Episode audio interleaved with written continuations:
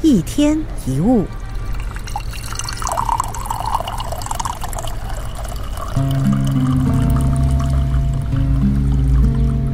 今天要跟你来介绍一个小小的游戏，如果有空的话，可以拿出纸跟笔来进行。首先，第一步，拿出纸笔，列出一张忧虑的清单，或者你可以写在你的手机上了。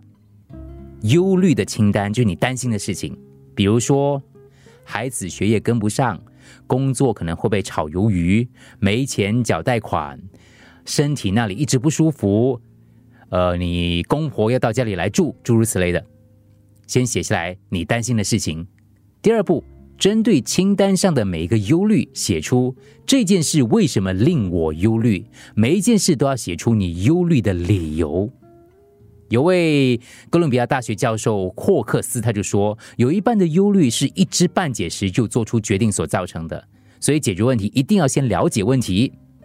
好，第三步，在每一个你忧虑的问题旁边写下一个你认为可以解决的方法。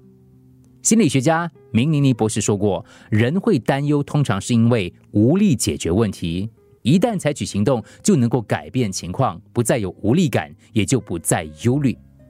如果发生的事真的是能力所不及，你要记得告诉自己，该做的我都做了，剩下的再担心也没有用。